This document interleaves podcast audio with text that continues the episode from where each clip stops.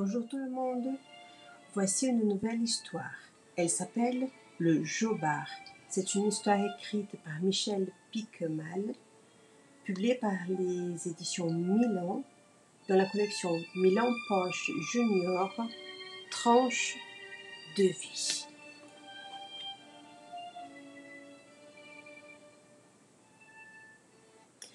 Tout a commencé en après-midi d'avril. Cachez-vous et ne faites pas de bruit. Jean-Luc et Pierre dans la vieille bagnole. Michel, derrière le talus. Toi, Mouloud, tu vas mettre les bouteilles en place. Tu crois qu'il va venir? J'en suis sûre, il vient ici tous les samedis, toujours à la même heure. Hé, Brice T'as pas peur qu'il soit armé? Mon père dit qu'il est dangereux, qu'il tire sur tout ce qui bouge. À ce qu'il paraît, qu'il a déjà fait de la tôle pour avoir cassé la figure d'un flic. Il lui a pas cassé la figure, répliqua Philippe.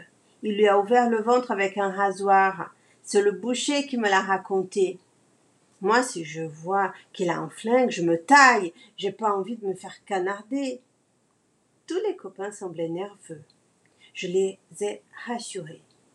Pas de danger. Cela fait plusieurs samedis qu'on le surveille avec Michel. Il n'est jamais armé quand il vient aux poubelles. Chut dit Moustique. J'entends une mobilette bleue. Tu peux voir la couleur? Rouge avec un cajot derrière. C'est lui, c'est le jobard. Les gars la ferme, il arrive. Et c'est bien compris, personne ne le bombarde avant le signal. La mobilette s'est engagée dans le petit chemin de terre bordé de sacs plastiques et de détritus. Mis à part le bruit du moteur, tout était silencieux. Chacun était à son poste, bien caché derrière des tas de sciures ou de vieux bidons métalliques. Accroupis sous un rempart de poches poubelles, dégoulinant, je retenais mon souffle.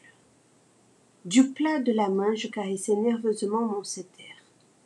C'est moi qui avais organisé l'expédition. Il fallait à tout prix que ça marche. Le jobard fit un rapide tour d'inspection du champ d'ordures et vint s'arrêter près du tas de bouteilles vides que nous avions mis en évidence. Il avait le sourire aux lèvres.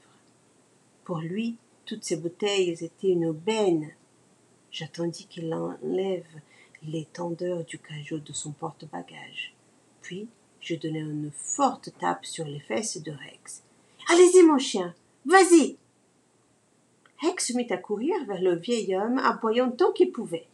C'était le signal.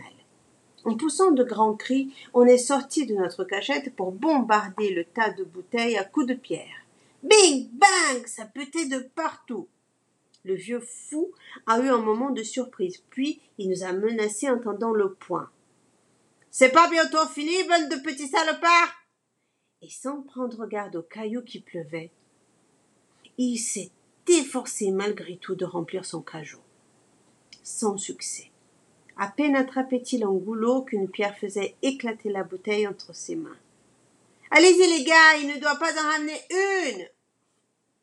Nous avions bien prévu notre coup. Nous disposions d'une formidable réserve de pierres.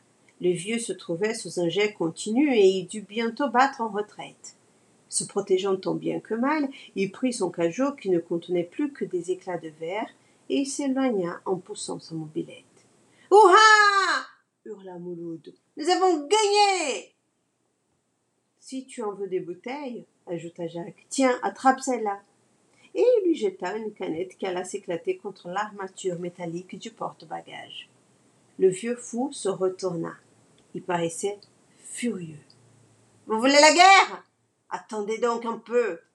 Il attrapa un gros bâton, enjamba sa mobilette et nous fonça dessus en faisant de grands moulinets avec son bras.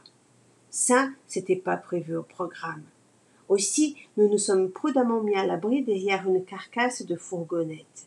Le jobard passa près de nous et frappa de toutes ses forces sur la carrosserie. Tout le champ d'ordures résonna sous la violence du choc, mais le bâton se brisa net et il, n'insista pas. Il fit un brusque demi-tour et repartit sur le chemin tandis qu'on l'accompagnait d'un jet de pierre. Il ronchonnait entre ses dents. Si vous voulez la guerre, vous l'aurez.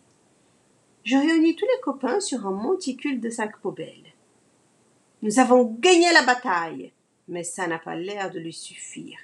À partir de maintenant, entre nous et le jobard, c'est la guerre. Il la veut, il l'aura. Rassemblement général, mercredi à 10 heures dans notre cave.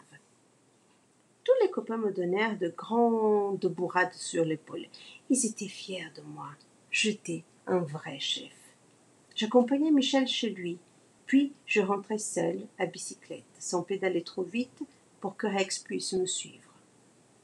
Malgré la réussite de notre expédition, je n'étais pas de bonne humeur. Je savais qu'il n'y aurait personne à la maison quand je rentrerais. Le samedi, maman ne quittait son service à la clinique que vers sept heures. Quant à papa, il y avait bien longtemps que personne ne l'attendait plus. Heureusement que j'avais Rex.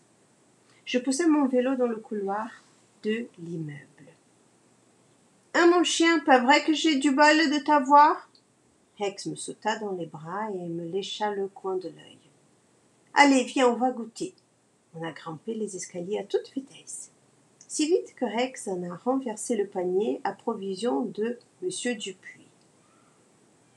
Il y a des coups de pied au cul qui se perdent, cria le gros bonhomme en ramassant ses tomates. Je me retournai pour lui faire une grimace et claquai la porte à faire trembler toute la cage d'escalier.